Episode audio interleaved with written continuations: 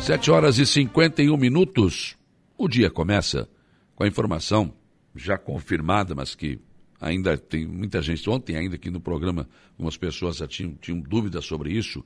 Não haverá lei seca nas eleições em Santa Catarina, mais uma vez. E a confirmação veio da Secretaria de Estado da Segurança Pública. Assim, o consumo e venda de bebidas alcoólicas no próximo domingo, dia da eleição e no sábado, está liberado em todo o território catarinense. São 5,4 milhões de eleitores que estão aptos a votar aqui em Santa Catarina, segundo a informação do Tribunal Regional Eleitoral. Nas eleições passadas, mais recentes, também não houve a publicação desta proibição das, do consumo de bebidas alcoólicas no dia da eleição. Essa chamada lei seca, que proíbe a venda de consumo de bebidas alcoólicas na véspera e no dia da eleição, não é uma previsão da legislação eleitoral, né, segundo a informação do Tribunal Regional Eleitoral. Cada estado pode tomar uma decisão diferente em relação a isso. Então, em alguns estados, a lei seca estará em vigor. Aqui em Santa Catarina, não. Em Aranaguá, os eleitores que votaram, votavam na escola do Campo Verde, na, a escola Almerino da Luz, que está em reforma, deverão votar na escola Julieta Aguiar Bertoncini, no bairro Mato Alto. Já os eleitores que tinham como local de votação o colégio estadual deverão se dirigir ao Castro Alves, a exemplo das últimas eleições. E nesse caso, é, como a estrutura do Castro Alves suportou bem as duas, os dois locais de votação, isso deve continuar. Quer dizer, o colégio estadual, mesmo no fim da reforma, não deverá é, voltar a ter as urnas nas próximas, em, em outras eleições. Mas ainda sobre a questão da, da, das eleições, ah, mesmo com a questão da lei seca não sendo aplicada, a Polícia Militar de Santa Catarina está montando um esquema especial de segurança para garantir a realização das eleições. O monitoramento do pleito vai ocorrer de uma sala de situação no Centro de Controle Geral das Eleições, localizada na sede do Tribunal Regional Eleitoral de Santa Catarina em Florianópolis. Segundo o comandante-geral da Polícia Militar de Santa Catarina, Coronel Marcelo Pontes, a corporação terá um papel fundamental no processo eleitoral, garantindo a realização do pleito com normalidade e atuando na segurança dos locais de votação. Pontes afirmou que a PM vai garantir a preservação da ordem pública, a segurança das pessoas e do patrimônio, por meio de policiamento ostensivo, fardado, vai garantir a segurança da urna, do local de votação, apuração, a totalização e a divulgação do resultado durante o pós-pleito. E, segundo ele também, todas as regras estabelecidas dentro do processo eleitoral serão observadas e mantidas, e é claro que a Polícia Militar de Santa Catarina espera que haja uma eleição tranquila, mas as exceções, né, os, as pessoas que se excederem, certamente estarão sujeitas ao que está previsto na legislação.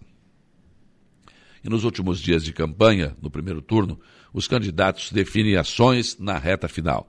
Muitos dão preferência ao corpo a corpo com os eleitores. Outros aliam as visitas também a conversas e assumir compromissos. Ontem, Aranaguá foi o centro das atenções de dois candidatos ao governo do Estado.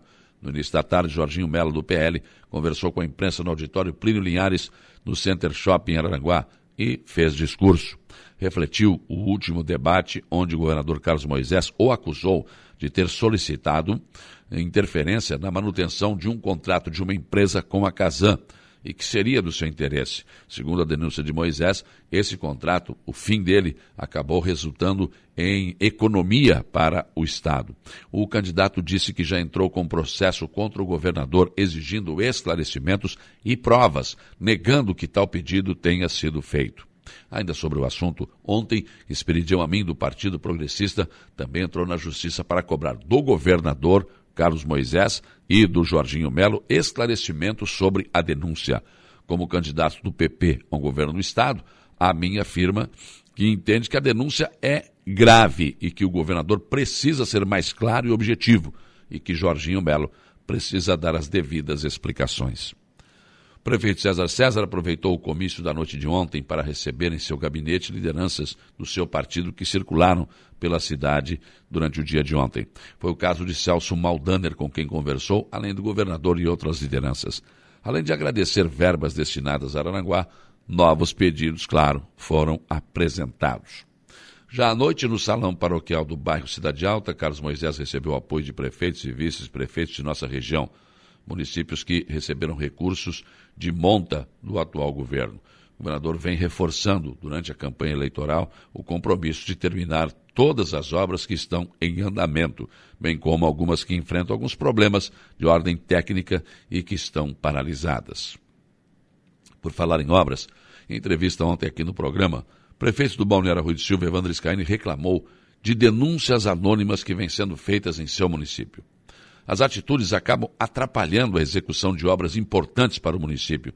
Só para citar dois casos, o calçadão à beira-mar e a construção do centro de eventos da Semana Farroupilha são alvos de denúncias anônimas, denúncias de agressão ao meio ambiente. Nos dois casos, o prefeito tomou todas as atitudes, tem todas as licenças ambientais, tudo está sendo feito conforme a legislação.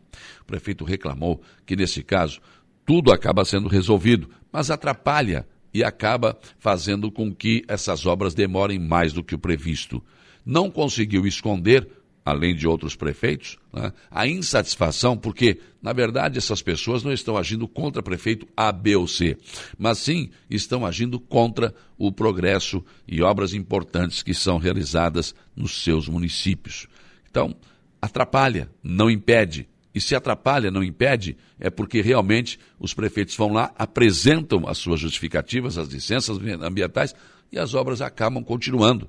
É preciso também mais coerência do Ministério Público Federal, antes de mandar parar, pelo menos examinar.